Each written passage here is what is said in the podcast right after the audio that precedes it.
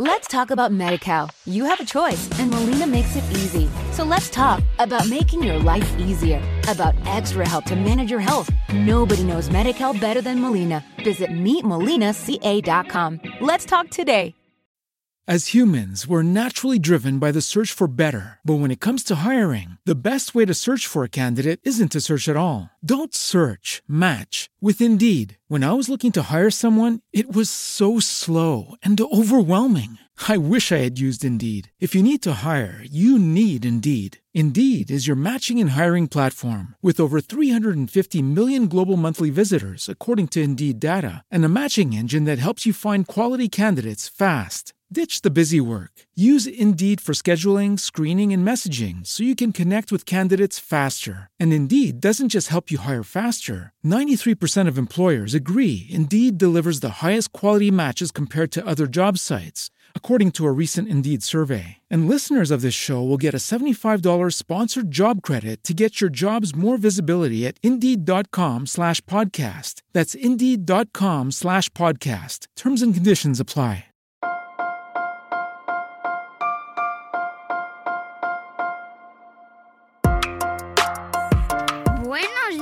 Días, Madre Esfera. Buenos días, Madre Esfera, con Mónica de la Fuente.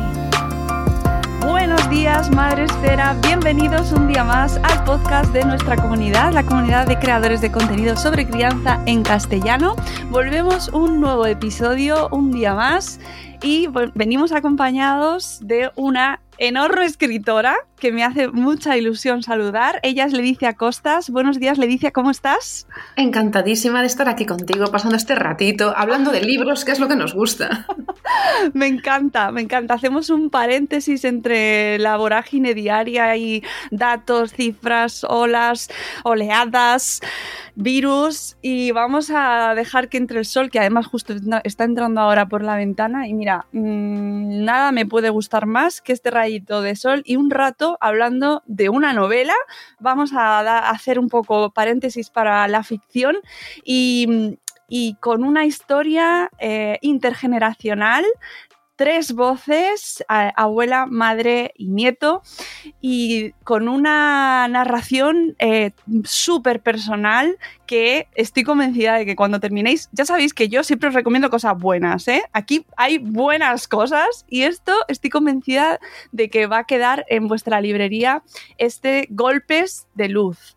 Enhorabuena, lo primero, Ledicia. Muchísimas gracias, estoy muy, muy emocionada con este lanzamiento y muy contenta porque veo que, empieza a llegar a, muchas manos y eso es lo que necesitamos las personas que escribimos libros, que, nuestras historias lleguen a muchas personas. Pues sí, además a Leticia la conocemos precisamente eh, desde aquí, desde Madresfera, por tu faceta de escritora infantil y juvenil. Estuviste con nosotros y junto a Hematocrítico en el espacio Madresfera que tuvimos antes del verano, bueno, ya era verano, hablando sobre literatura infantil y juvenil, sobre... Y lo pasamos, fue oh, genial. Oh, oh. Y además es que eh, nos fuimos de allí con un montón de libros. Ah. Eh, fuiste, bueno, eh, es que ha sido revelación en casa tus, tus libros y, mis hijos son súper fans. ¡Súper fans!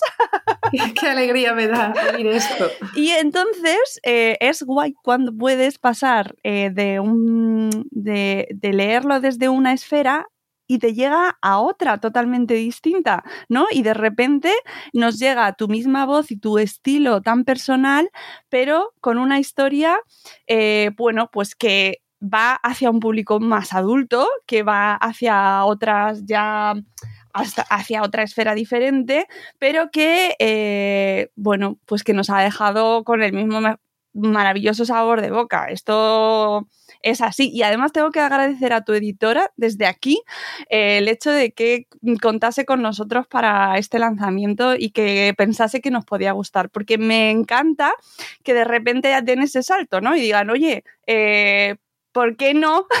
¿Sabes? Que también apuesten porque eh, los padres, las madres también entran en, este, en esta literatura y más contando contigo que ya vienes de esa, de, de, que a lo mejor son nuestros hijos los que te están leyendo, pero eh, padres, madres. ¿Vosotros también?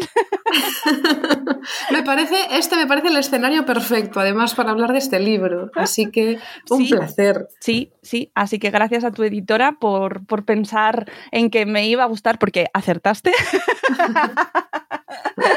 bueno, cuéntame, eh, este Golpes de Luz, em, ¿cómo surge y cómo, te, cómo das ese paso de, aunque no es la primera vez que escribías mm. eh, para, para mm, público adulto, pero cómo pasas pues, de los mini muertos ¿no? y, de, y de la señorita Babel, por ejemplo, a de repente eh, este terreno como sin red, ¿no? que es también la escritura para adultos.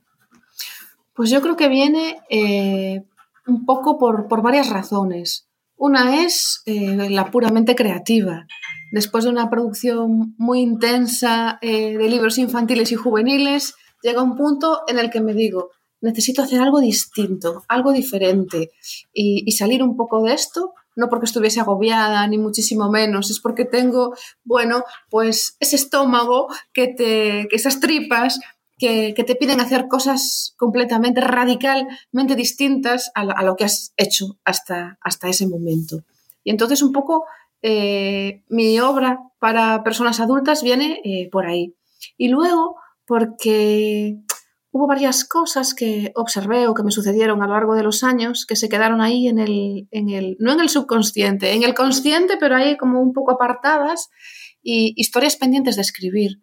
Eh, una está relacionada con un episodio que me sucedió cuando tenía 11 años y fue eh, la muerte de mi padrino, que se murió eh, por una sobredosis de, heroína. Y ese hecho para mí fue absolutamente demoledor y, me marcó, claro.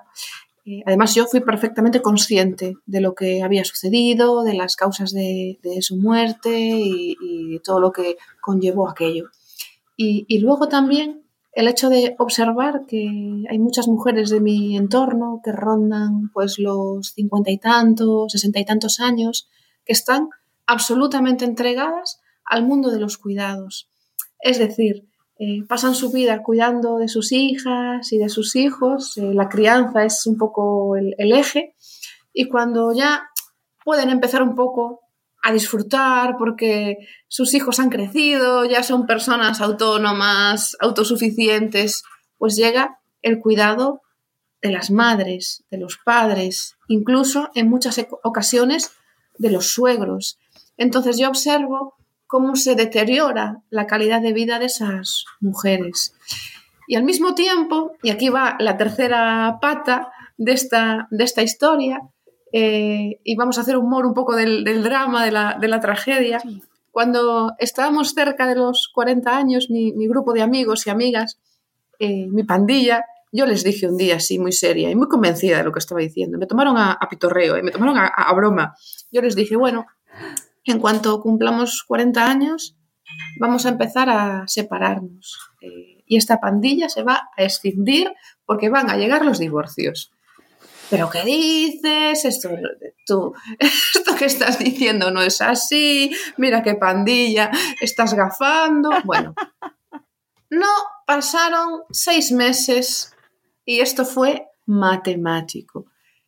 ¿Qué trajo esto? Bueno, pues trajo la problemática del régimen de visitas, esa temida palabra que seguro que habéis repetido aquí eh, infinidad de veces, que es la conciliación, que yo siempre hago el gesto de poner comillas cuando la pronuncio, porque es como pronunciar a Voldemort directamente. Eh, padres, madres, colegio, trabajo, y entonces he visto que, la calidad de vida, bueno, no es exactamente que se deteriorase, pero sí que eh, quedaba menos espacio para, para lo personal. Y entonces, con todo esto, que parece imposible de juntar eh, eh, en un solo libro, pues, eh, y luego hay otra cosa que me estoy olvidando, que es la perspectiva del niño, porque en esta novela hay un niño, sus padres se divorcian y, él cuenta también cómo lo vive. Bueno, pues con este cóctel agité ahí la coctelera y salieron estos golpes de luz. Esto así a grosso modo para, para empezar. Sí, sí, sí, sí. Eh, creo que está bien condensado. Em, es una novela, es importante que la gente lo sepa, que es una, un trocito de, una, de un tramo vital de tres personajes eh, los enganchamos en un punto y llegan hasta otro, ¿vale? Y eh, te cuenta un montón de cosas que eh, no se puede hacer spoiler, sobre todo hay cosas importantes que esos, la gente lo tiene que leer, pero acompaña a esos tres personajes en ese mismo periodo de tiempo desde cada perspectiva de cada uno de ellos con su eh, propio lenguaje, su propia visión de la vida, sus propios recuerdos, su manera de hablar diferente. Eso me parece fundamental y lo has hecho, o sea, de una manera que es súper inmersivo, es decir, eh, eh, lo has logrado un montón y eso sí que me parece que te tiene que haber costado muchísimo, mm, porque realmente es que se diferencian un montón, o sea, está muy bien logrado la diferenciación de cada, de cada uno de ellos y a la vez consigues unirlo de tal manera que mantengan la unidad narrativa, es la misma historia y además empatizas con los tres. Sí, ese acabas de dar en una de las claves, acabas de tocar una de las, de las fibras eh, que para mí fueron fundamentales a la hora de escribir, que fue el hecho de conseguir que esas tres voces tan apartadas generacionalmente unas de otras, porque estamos hablando de una abuela de 80 años, una hija que tiene 40, ronda los 40, y, un nieto que tiene 10. Entonces, yo tenía muy claro que si no conseguía que esas voces fuesen auténticas, que fuesen muy diferentes eh, las unas de las otras, eh, iba a ser un, fracaso. Entonces, eh, ese ejercicio de inmersión, como tú acabas de describir, fue total muchas noches de insomnio dándole vueltas a cómo podía hacer para que la voz de esa abuela fuese una voz pura, una abuela de raza gallega, eh, esa periodista de 40 años con otro registro, otra formación académica, y luego este niño, que es un niño especial, y cómo podía crear ese universo mágico con, sus amigos. Y, y, ahí está, yo, es la prueba fundamental que tuve que superar, conseguir que esas voces fuesen creíbles. Mm, eh, lo son y además eh, me parece un ejercicio eh, pues especialmente duro, ¿no? De, realizar porque, porque mm, cada uno por sí mismo cuenta una historia mm, independiente, pero que a la vez al juntarla genera lo especial de esta novela, ¿no? Y, es, y, es, y te pone en, esos tres niveles que al juntarlos, pues dan pues ese momento mágico que ya os digo, mm, gente que nos estáis escuchando, amigos, amigas, se lee en un tres patadas. O sea, consigue que sea una lectura súper ágil, Ledicia. Es increíble porque he tardado muchísimos meses en escribirla. Me he esmerado. Yo quería conseguir escribir una novela de estas de lectura que, la coges y, vuelas, como si bebieses un vaso de agua que, que, cuando hace mucho calor que baja sola, ¿no? Pues exactamente así. Y claro, después de tantos meses de trabajo, darle tantas vueltas a esas voces, a esa trama, ahora veo que la gente se lo lee en nada y digo yo, Dios mío, esto es como cuando estamos en la cocina horas preparando una comida rica y desaparece del plato en, tres minutos. Pues es una cosa parecida, pero con otros plazos. Sí, pero ya, esto es muy importante. Mm, hay que decir siempre que te ha gustado, ¿eh? Esto yo lo recuerdo mucho en la mesa cuando hago la comida. Decid que os ha gustado, hombre, por favor. En mi casa tenemos la norma de aplaudir siempre a la persona que cocina. Un aplauso para la cocinera o para el cocinero siempre. Claro que sí, hombre. que es que la gente se lo come ahí como, el rancho. Di algo. Manifiéstate positivamente que claro, necesitamos. Pues con este libro igual. Eh, me ha encantado. Se lee solo. Em, además, tiene hasta banda sonora en mi cabeza. Cuéntame lo primero, ¿qué papel tiene Galicia en esta novela? Pues tiene un papel trascendental a muchos niveles. Primero porque hay una subtrama que se centra en el narcotráfico en los años eh, finales de los 80, principios de los 90 y que es muy importante porque aquí en Galicia eh, lo que vivimos fue muy radical. Hubo una generación de chicos, de chavales a los que se llevó la heroína por delante y que están en los cementerios ocupando unos espacios que todavía no les correspondía. Y, yo he pensado muchas veces mientras escribía la novela, con todo lo que se ha escrito ya sobre el narcotráfico, sobre la heroína, ¿qué voy a poder, qué voy a poder aportar yo? Porque claro, eso reconozco que me da un poco de pudor. Y luego al mismo tiempo pensaba, bueno, pues lo que yo he vivido cuando era una niña, lo que yo he vivido cuando era una adolescente, episodios pues muy impresionantes para los que no estaba preparada, ni yo, ni muchas personas de mi generación y de las generaciones justo anteriores y justo siguientes, que, con las que estoy hablando ahora, además, a raíz de la publicación del libro y que me están contando cosas, pues que, que, no me extraña que haya escrito este libro, porque aún hay muchas heridas abiertas y, y, a mí me quedaba esta historia pendiente de contar. Entonces, a ese nivel estoy muy satisfecha. Y luego, ¿qué, qué hay de Galicia aquí? Pues esa abuela, luz divina, eh, tan especial, con ese carácter. Yo he hecho un, auténtica, un auténtico trabajo de observación de cómo hablan las abuelas gallegas para conseguir transmitir esa, esa esencia eh, y que el alma de ellas esté recogida en la voz de luz divina, que no tiene pelos en la lengua. Eh, dice lo primero que le viene a la cabeza sin ponerse nunca en el lugar de la otra persona. No, le importan las consecuencias. O sea, ella va con todo. Eh, llega un momento en el que se desinhibe ¿eh? y entonces pues no tiene pudor a la hora de decir según qué tipo de barbaridades. Y, esta fue la voz que más tuve que, que trabajar porque se abrió una puerta cuando comprendí que tenía que embrutecer a Luz que Luz tenía que decir barbaridades, que Luz tenía que hablar como hablan las mujeres del barrio de mi abuela, como sus amigas de toda la vida, como mis vecinas. Y entonces por eso está llena de incorrecciones, de improperios, palabras malsonantes, y, y ahí está.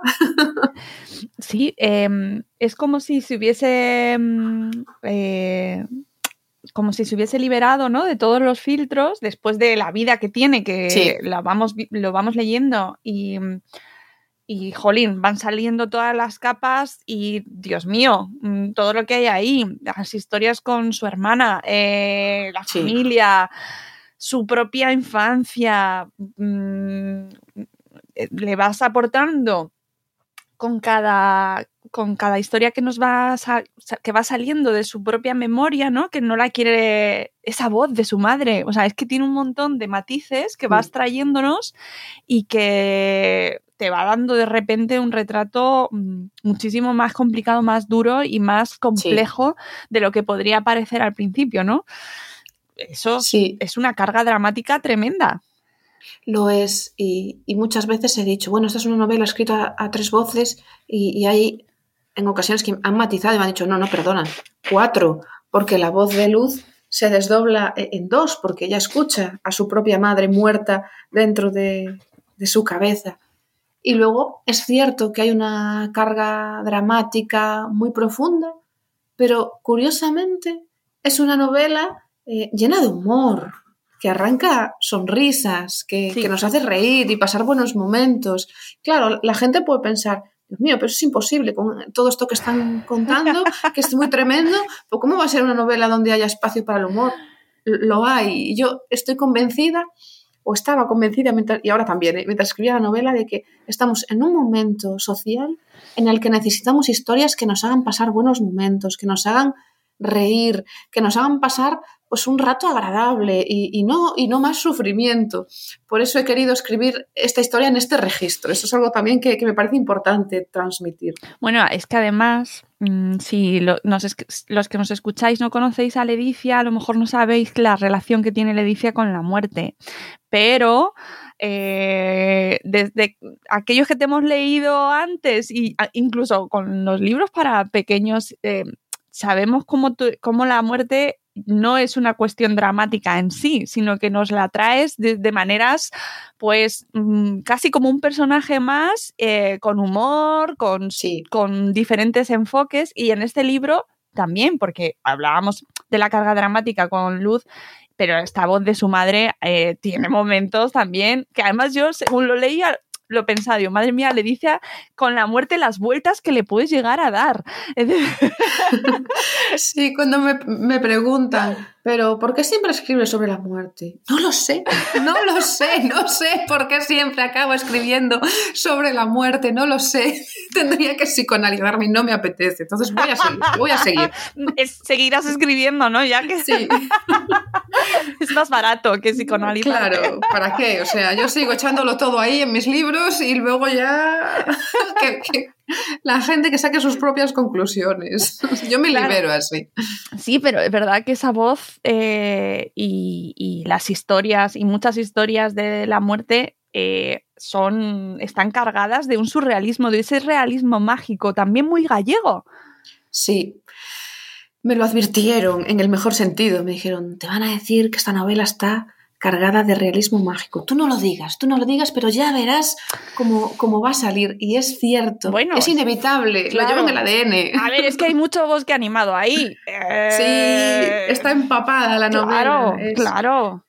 Desde los muertos que hablan en, las cabezas, de, dentro de las cabezas de los vivos, hasta ese universo infantil donde la magia pues lo empapa todo y está tan presente y creo que también sirve un poco de contrapunto para los hechos pues tan duros que en el fondo estoy contando. Entonces, a mí que no me quiten la magia, a mí eso que no me lo quiten, porque me va a acompañar yo creo que en todos mis libros. A mí no me parece nada negativo ¿eh? lo del realismo mágico, a mí me encanta y me parece que es, también. es una seña muy característica también de Galicia y que todos aquellos que amamos esa tierra y que hemos paseado por esos bosques, oye, no puedes escapar, ¿no? De esa, de esa magia que tiene. Lo impregna todo, sí. Claro. Eh, también una de las cosas, eh, luego entraremos en el mundo de la niñez, pero sin irme de luz, mm, yo creo que habla mucho de la soledad que vive en nuestras, nuestros mayores, ¿no?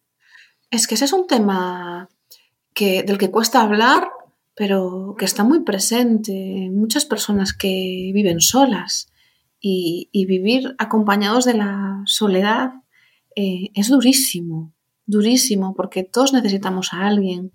Y Luz, por las circunstancias que ha tenido que vivir, las personas que lean la novela lo van a entender, ha tenido una vida muy complicada, muy difícil y se ha hecho muy rara con el paso de los años, cada vez más rara hasta el punto de que es muy difícil convivir con ella. Y claro, Julia se acaba de separar, de divorciar de su pareja, eh, se ha, tenido que cambiar de ciudad, se muda desde Madrid hasta Galicia, regresa a la casa familiar y se encuentra con una casa que oculta un secreto, que es la huida de su padre, la desaparición. Su padre se fue hace 30 años sin despedirse y no han vuelto, ella no ha vuelto a saber de él. Luego está su madre, con todas esas rarezas, eh, miente constantemente, no se sabe si es consciente, esas mentiras son conscientes o si lo hace sin querer, está ahí en esa cuerda floja que, la está llevando despacito hacia la demencia. Es un personaje que tiene como muchos picos de subida, de bajada, y la convivencia es casi imposible. Curiosamente, con quien mejor se lleva es con Sebas su nieto, que conectan ahí, eh, supongo que porque Luz se ha infantilizado de alguna manera y ahí conectan muy bien.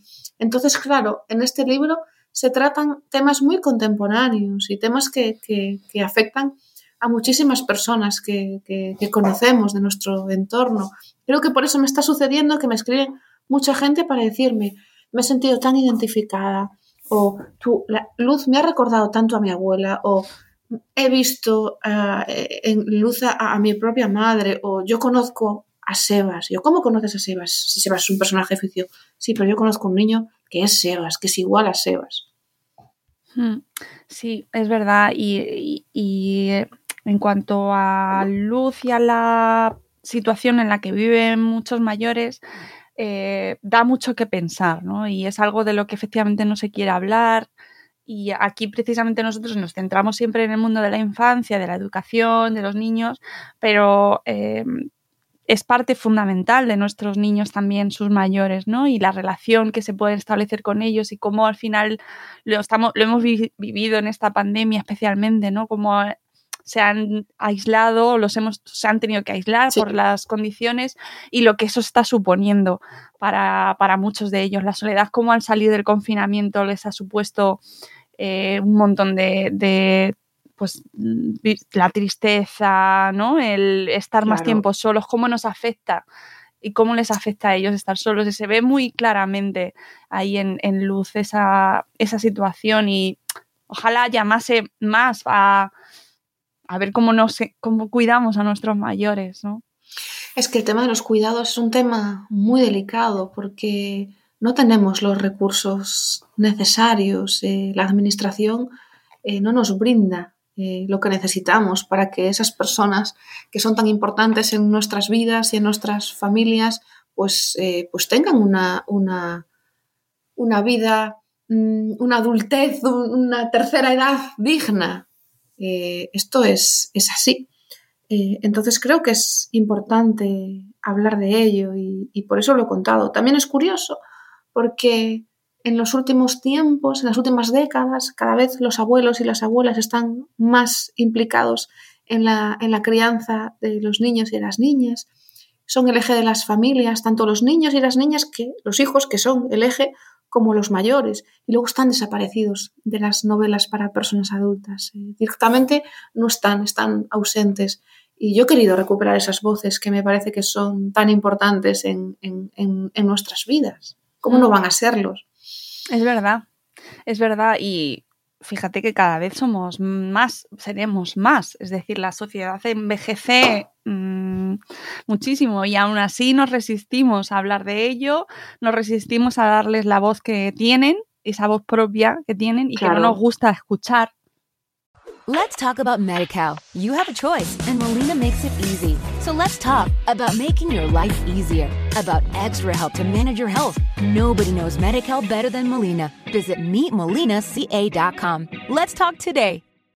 As humans, we're naturally driven by the search for better. But when it comes to hiring, the best way to search for a candidate isn't to search at all. Don't search, match with Indeed. When I was looking to hire someone, it was so slow and overwhelming. I wish I had used Indeed. If you need to hire, you need Indeed. Indeed is your matching and hiring platform with over 350 million global monthly visitors, according to Indeed data, and a matching engine that helps you find quality candidates fast. Ditch the busy work. Use Indeed for scheduling, screening, and messaging so you can connect with candidates faster. And Indeed doesn't just help you hire faster. 93% of employers agree Indeed delivers the highest quality matches compared to other job sites, according to a recent Indeed survey. And listeners of this show will get a $75 sponsored job credit to get your jobs more visibility at Indeed.com slash podcast. That's Indeed.com slash podcast. Terms and conditions apply. Porque saca nuestras miserias. exacto, pero con todo lo que tiene que contar, ¿eh? Claro, pero no se escucha. ¿Cuánta, Si lo piensas, es verdad que en las novelas, eh, cuánta voz tienen y incluso en los medios de comunicación, cuántos espacios hay para ellos. Es muy injusto, a mí me lo parece. Y, yo creo que en una sociedad eh, justa, pues tenemos que escuchar a, a, todas las partes. Y los niños son muy importantes y las personas mayores también lo son. Entonces, bueno, yo soy una autora que siempre acaba escribiendo sobre, además de la muerte, sobre la diversidad. Me gusta hablar sobre personas diversas y que estén diferentes colectivos representados en mis libros y, un poco sin querer, pero al mismo tiempo a propósito, lo he vuelto a hacer. Por hmm. eso esa voz de Luz y por eso esa voz de Sebas. Hmm hablabas de los cuidados y se ven muy bien eh, esa lucha que tenemos en, hoy en día eh, para poder cuidar en el, en el, perfil de Julia, ¿no? En el rol de Julia, cómo está constantemente estresada porque no llega ni, a, ni para poder ayudar a su madre o cuidarla bien o, o entenderla ni siquiera, ni para poder eh, cuidar a su hijo, que encima en la situación en la que está, recién separada, con la con lo que tiene a nivel personal, ¿no? y, em, y, que no llega tampoco para su trabajo, ¿no? Y está muy bien representado ese, eso que estamos viviendo hoy en día. Muchas y muchos sí. de no llegar a todo. Sí, sí, es que siempre tenemos ese listón de, de que no damos la talla. se nos pone altísimo el listón y siempre estamos pensando, es que no llego, es que no llego, es que no llego. Y, claro, la vida cada vez nos somete a pruebas más difíciles. Eh, la de Julia, pues es que se acaba de separar, es que se tiene que mudar de ciudad, es que tiene que cuidar de Segas, es que también tiene que cuidar de su madre, es que tiene que ir a la redacción porque eh, tiene su trabajo, es que su madre eh, tiene una demencia, es que, es que la vida se la come. Y ella tiene ese sentimiento de culpabilidad de, es que igual no lo estoy haciendo bien, es que no sé hacerlo mejor, es que, claro, es que eh, esto que acabo de decir de que la vida nos somete a, pruebas cada vez más difíciles, de, verdad que lo pienso y, lo veo en las personas que me rodean. Me parece también importante contarlo, ¿por qué no? No, es que es verdad, y ahora lo estamos viviendo eh, en todas nuestras carnes, ¿no? Eh, con clases cerradas, confinadas, eh, niños en casa, como no tienes baja, derecho a baja, porque a lo mejor tu hijo no está malo, no está mala, y no te puedes quedar en casa, ¿y qué haces? ¿Cómo haces? Claro, es que ya era complicado, pero es que se ha complicado todavía más. O sea, ¿cómo hacemos? No nos podemos desdoblar. entonces, me parece que al final esa precariedad de, bueno, que nos presenta la vida por, todas estas cuestiones que estamos hablando, se, luego se traduce también en una especie de precariedad, precariedad emocional y, esa soledad, esa tristeza, esa, esa falta de, de, cuidados a nosotras mismas por tener que estar atendiendo a todo lo que nos rodea, pues creo que es, es un tema muy complejo pero que está muy presente en la sociedad actual, muy presente. Y, por eso creo que estoy pues, recibiendo tanto de esta novela, porque creo que hay muchas personas que se sienten identificadas con estas situaciones que le suceden a los personajes del libro. Y que además, paradójicamente, eh, por ejemplo, su madre lo que quiere es que juegue a las cartas con ella. Al final, que eso la pasa. Quiere que la quiera, que la acompañe, sí. Claro, es mm, estar un rato con ella, ¿no? Y compartir eso, algo que es tan importante para ella como jugar las cartas con sus amigas. Que yo ahí me tocó toda la fibra, ¿no? Porque además es algo que, bueno, pues que mi familia también se hacía y de repente ese momento de camaradería con las amigas, de mentar a las fotos de, del, del expresidente en casa. Es que yo recuerdo que, que, los barrios eran así. Se juntaban por las tardes para jugar al parchís, para jugar a las cartas, eh, se juntaban cada día en una casa, eh, se reían, se, se hablaba de, de, de, temas muy divertidos. Ha dejado de suceder, pero no por la pandemia, ya antes de la pandemia. Eh, como que esa manera de vivir, pues ya no era posible porque la vida nos, es como una pisonadora, nos, pasa por encima. Entonces he querido recuperar ese, espíritu que estuvo tan presente además en mi niñez y en mi adolescencia. Hmm.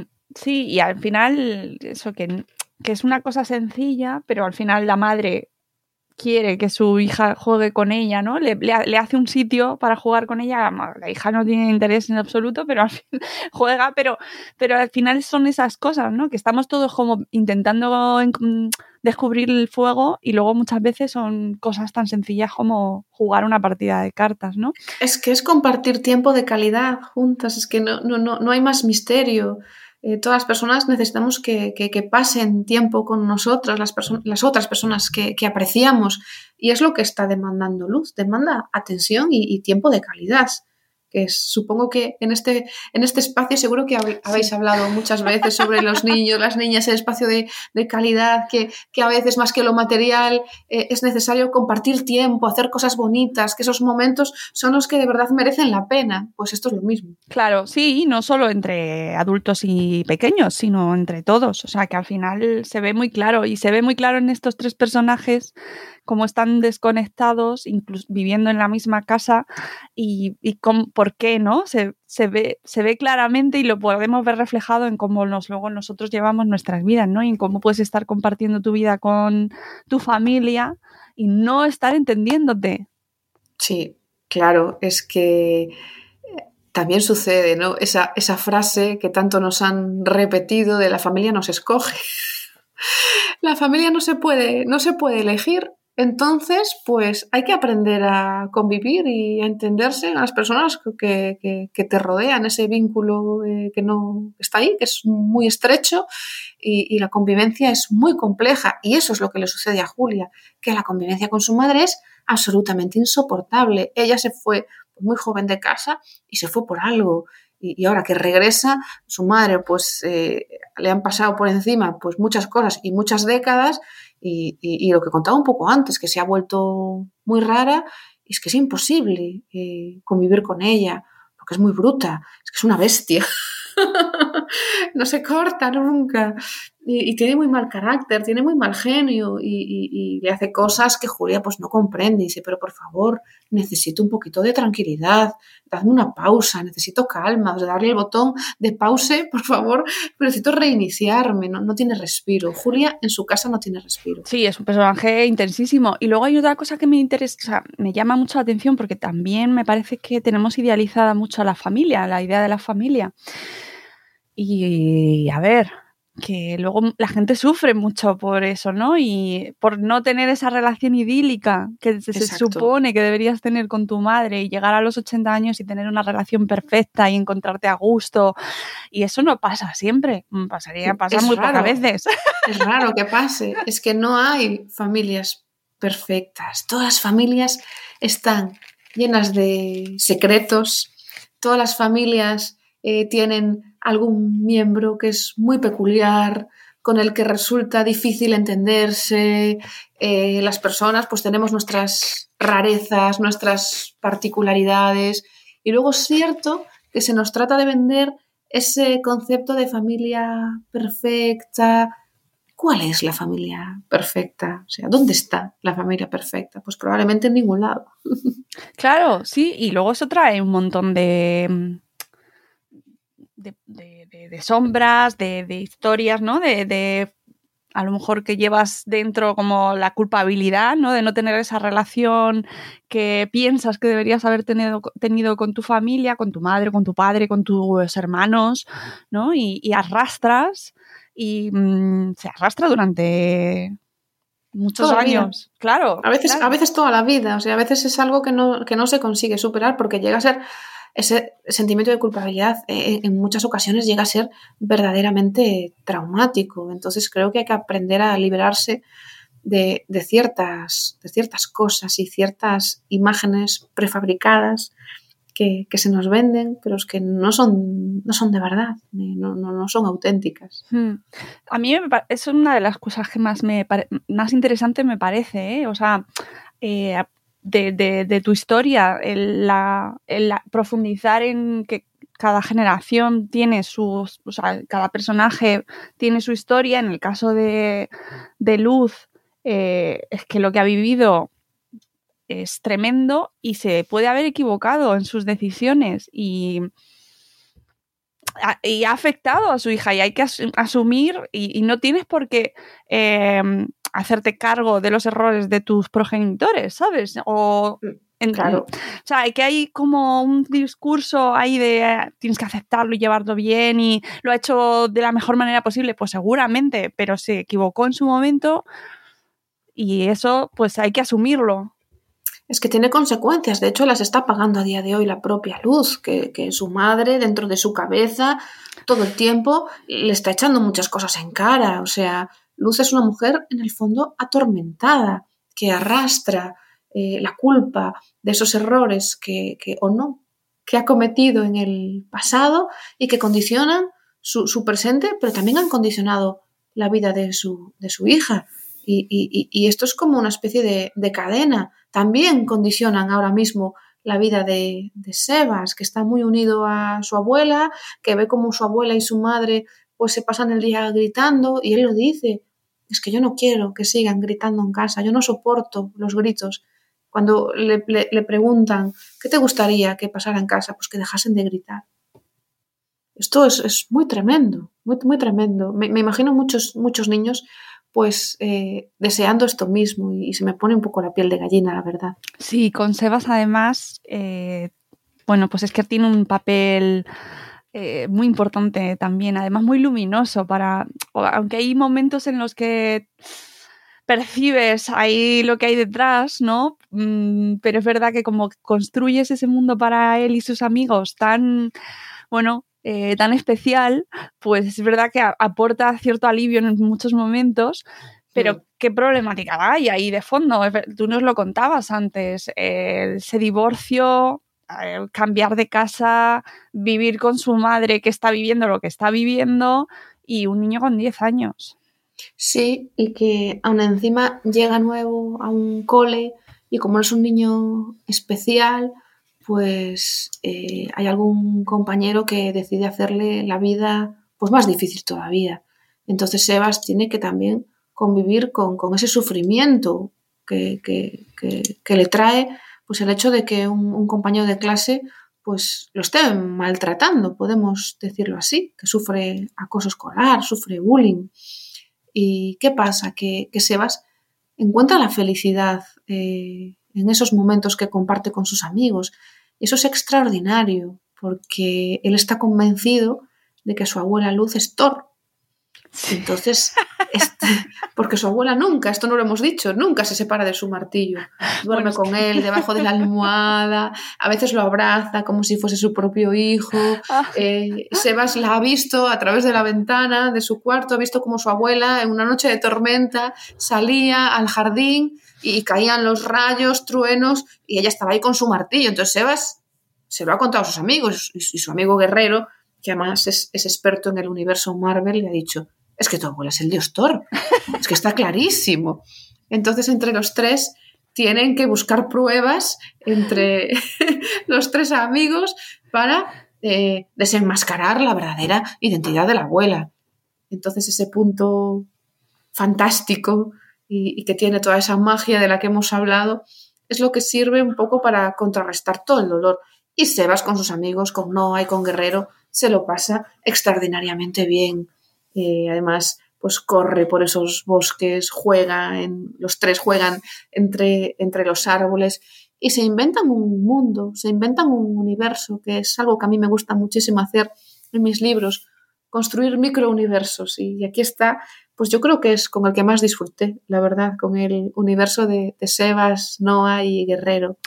Eh, yo creo que se nota, es decir, que se, que se nota que además vienes de mm, escribir para para y por eh, los más pequeños y ahí hay una atmósfera especial, es verdad, es que además es tu especialidad, es que es así. Sí, yo los capítulos de Sebas era como si estuviese escribiendo un relato de aventuras. Tenía esa sensación y, me lo pasé de maravilla. Eh. Es como cuando sentí lo mismo que cuando veía pues Stranger Things como espectadora o ET o los Goonies, pues esa misma sensación. Y pensaba, bueno, esto es una novela para adultos. Y decía, bueno, ¿y qué? ¿Y qué? ¿Qué pasa? ¿Que un adulto no puede ver ET? ¿Que un adulto no puede ver Stranger Things? Y, tanto que podemos. Venga, vamos a seguir. Mm. No, y lo consigues porque aunque nos cuentas, nos obligas a ponernos en la cabeza de un niño de 10 años, em, lo haces de una manera que se nota que nos sigues hablando a nosotros, con lo cual eh, consigues cambiarnos de escenario, ¿no? Como si fuera una obra de teatro en la cual has cambiado el fondo, pero seguimos estando sentados delante y seguimos eh, metidos dentro de, la historia y es verdad que con una voz diferente y que mm. con la cual llegas a empatizar tantísimo mm, y, sientes sus momentos de alegría, de, sorpresa, pero también de dolor y de, y de, tristeza. Y ahí es donde, uff, rasca muchísimo, ¿eh? Sí, es una novela muy emocional, a todos los niveles, para bien y, y para mal, porque es una novela donde hay lágrimas y, también hay muchos momentos para, para, reírse y para pasárselo bien, pero es que es como que la emoción es el eje eh, que guía toda la trama. Yo creo que hago eso con todos mis libros, la verdad. No sé escribir en otro plano distinto que no sea desde el plano emocional. Y reconozco que no he conseguido aún salir de, este universo, que, que sigo ahí como, atada muy fuerte a estos personajes. Ah, y, fíjate que yo acabé esta novela hace mucho tiempo, porque los procesos de edición son lentos, pero yo sigo ahí, sigo ahí absolutamente sumergida en el mundo de Sebas, de, Luz y, de Julia, y ya tengo que empezar a escribir mi próxima novela y digo yo, Dios mío, pero si yo no he salido de allí, yo no estoy allí, allí dentro metida, es, es, muy fuerte esto, ¿eh? que me ha pasado con este libro. No me extraña porque nos hemos quedado nosotros también. Eh, yo me sigo preguntando qué va a pasar, ¿no? Y quiero saber más y quiero saber de su relación con, de la relación de Sebas con su padre también, ¿no? Esa parte. Claro. Uf, esa parte te reconozco que es una de, o sea, la parte de, de, Sebas y cómo ve el mundo adulto y cómo te das cuenta de que nuestras decisiones también les afectan a ellos y algo que es muy entendible qué es lo que les ha pasado a Julia y a su marido, ¿no? Un matrimonio que se ha roto por las circunstancias X. ¿Cómo afecta eso a, este niño? Es. Es que es algo tan del día a día, tan básico, que sucede en tantísimas familias.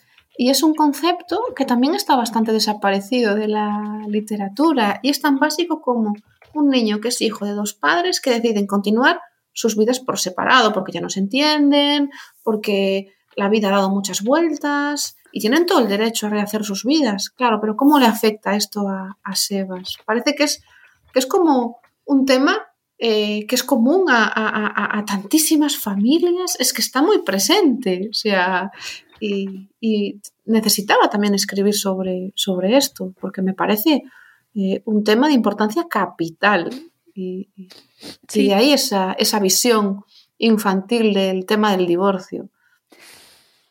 Ay, y eso que decías al principio, ¿no? De lo de los 40, y es que no falla, no falla, lo siento mucho, hay quien se salva, pero. Y bueno, y a lo mejor es para bien, que no vamos a entrar ahí.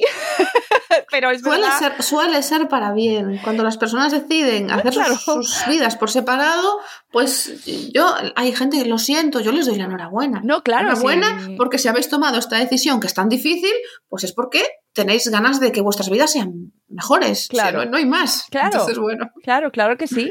Pero tiene, suele tener efectos secundarios en los que menos. Desde luego. Hay daños colaterales. Por eso es tan difícil tomar esa decisión, sobre todo cuando hay hijos. Si no hay hijos, es difícil, pero no tanto. Pero habiendo niños, claro. Eh, tenemos un podcast de hace como dos o tres años, creo, con una jueza, eh, precisamente que hizo un decálogo en internet, en Twitter, sobre las cosas que como padres al separarnos eh, deberíamos intentar mantener para no dañar más allá ah, de lo necesario. Sí, y lo pondré luego, lo, que no se me olvide ponerlo en las notas del programa porque es universal, o sea, y, no pasa de, no tiene fin de fecha, ¿no? Es, no, siempre está, siempre está vigente, claro. Claro, porque al final son épocas muy complicadas y intentar hacerlo bien, pues al final es que solo merece la pena por ellos, aparte de nuestras vidas, de salir adelante, que tenemos todo el derecho del mundo, pero es tan fácil eh, caer en ciertas situaciones y se ve tan claro, tan claro en, tu historia, ¿no? Y, y, ves la parte de Julia y dices, bueno, claro, que por favor, mm, culpable. Pero luego cuando lees la parte de Sebas, es eh, pues eso. Lo ves desde otra manera y ves cómo echa de menos a su padre. Y estar con él, claro. Y el propio padre, que al principio no entiendes nada, Exacto. y luego consigues también ponerte en su situación. Sí. Yo creo que esta es una novela empática. Es una novela que juega a, poner al lector, a la lectora en el lugar de los personajes. Sí, sí, le dice así. Estoy muy de acuerdo y que, y que llama mucho a, a, intentar entender al que está contigo esté como esté, haya pasado lo que haya pasado. Insisto, que conste que yo no idealizo en absoluto la parte de la familia ¿eh? y que muchas veces lo hablamos aquí en Madresfera precisamente por eso, porque, bueno, pues es muy fácil idealizar el rol de la madre, eh, ¿no? O el del padre, o los hijos, o los abuelos, y es, es, muy complejo, pero tus personajes llaman a, a, a buscar esa empatía, a entender esa mirada, y a conectar incluso aún no entendiendo lo que han hecho. Sí, no estando de acuerdo. Está todo regular. Esto, son vidas que son un, un, caos, las cosas como son. Y aún así conseguimos pues intentar comprender conseguimos ponernos en la piel de, esos personajes y decir, claro, pues yo lo entiendo, oye, yo, yo, entiendo por qué hace esto, yo entiendo por qué se siente así. Sí, sí, eh, Leticia, mm, próximos proyectos. Yo sé que esto es difícil porque estamos terminando, o sea, esto no hemos salido aún, seguimos metidos aquí en, en, esa casa y en ese jardín, pero... hay que avanzar. Hay que avanzar, cuéntanos en qué estás, si se puede. Pues sí, eh, voy a. Estoy escribiendo la tercera entrega de la señorita Babel. ¡Ay, qué bien! que saldrá hacia el mes de septiembre. ¡Qué bien! Eh, se me ha colado ahí por el camino una, una, historia que saldrá en Galicia en el mes de marzo. Aún no sé cuándo saldrá en castellano, pero también saldrá, que se titula en galego O Neno de Lume y en castellano será eh, El Niño de Fuego. Eh, que me han concedido un premio aquí en Galicia, el premio Merlín, y en el mes de marzo tenemos esta novedad que me hace muchísima ilusión. De verdad, es que, es que... Muchas, muchas gracias. Estoy muy, muy contenta. Y ya me tengo que poner con mi próxima eh, novela para adultos también, porque ahora que he abierto esta puerta, eh, pues no me queda más remedio que, y voy a usar la palabra, conciliar la literatura infantil y juvenil con la literatura para personas adultas. Qué Así bien. que nada, a punto de empezar con una nueva historia ya. Yo creo que en febrero o marzo ya me pondré con la, con la nueva y pronto habrá noticias, claro que sí.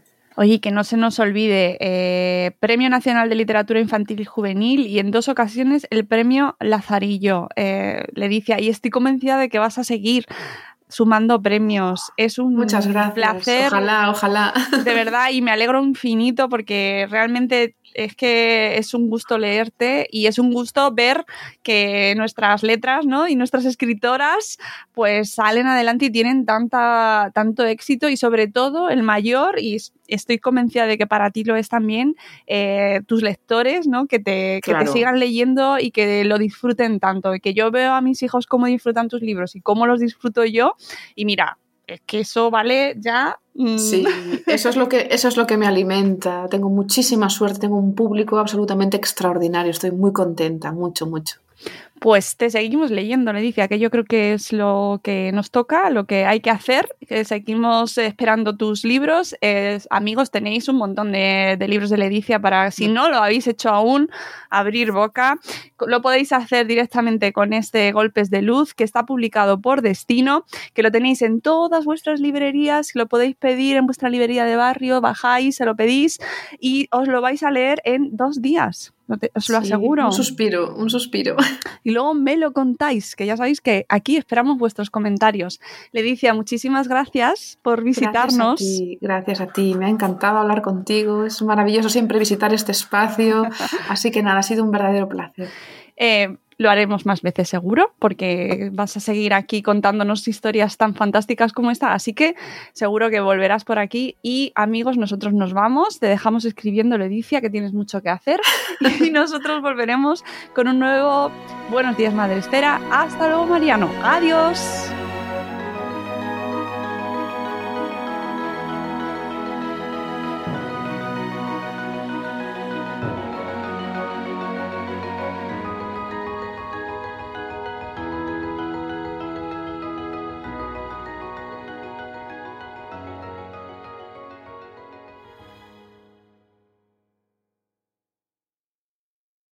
Let's talk about MediCal. You have a choice, and Molina makes it easy. So let's talk about making your life easier, about extra help to manage your health. Nobody knows MediCal better than Molina. Visit meetmolinaca.com. Let's talk today. ¿No te encantaría tener 100 dólares extra en tu bolsillo? Haz que un experto bilingüe de TurboTax declare tus impuestos para el 31 de marzo y obtén 100 dólares de vuelta al instante. Porque no importa cuáles hayan sido tus logros del año pasado, TurboTax hace que cuenten. Obtén 100 dólares de vuelta y tus impuestos con 100% de precisión, solo con Intuit TurboTax. Debes declarar para el 31 de marzo. Crédito solo aplicable al costo de la presentación federal con TurboTax Full Service. Oferta sujeta a cambios o cancelación en cualquier momento.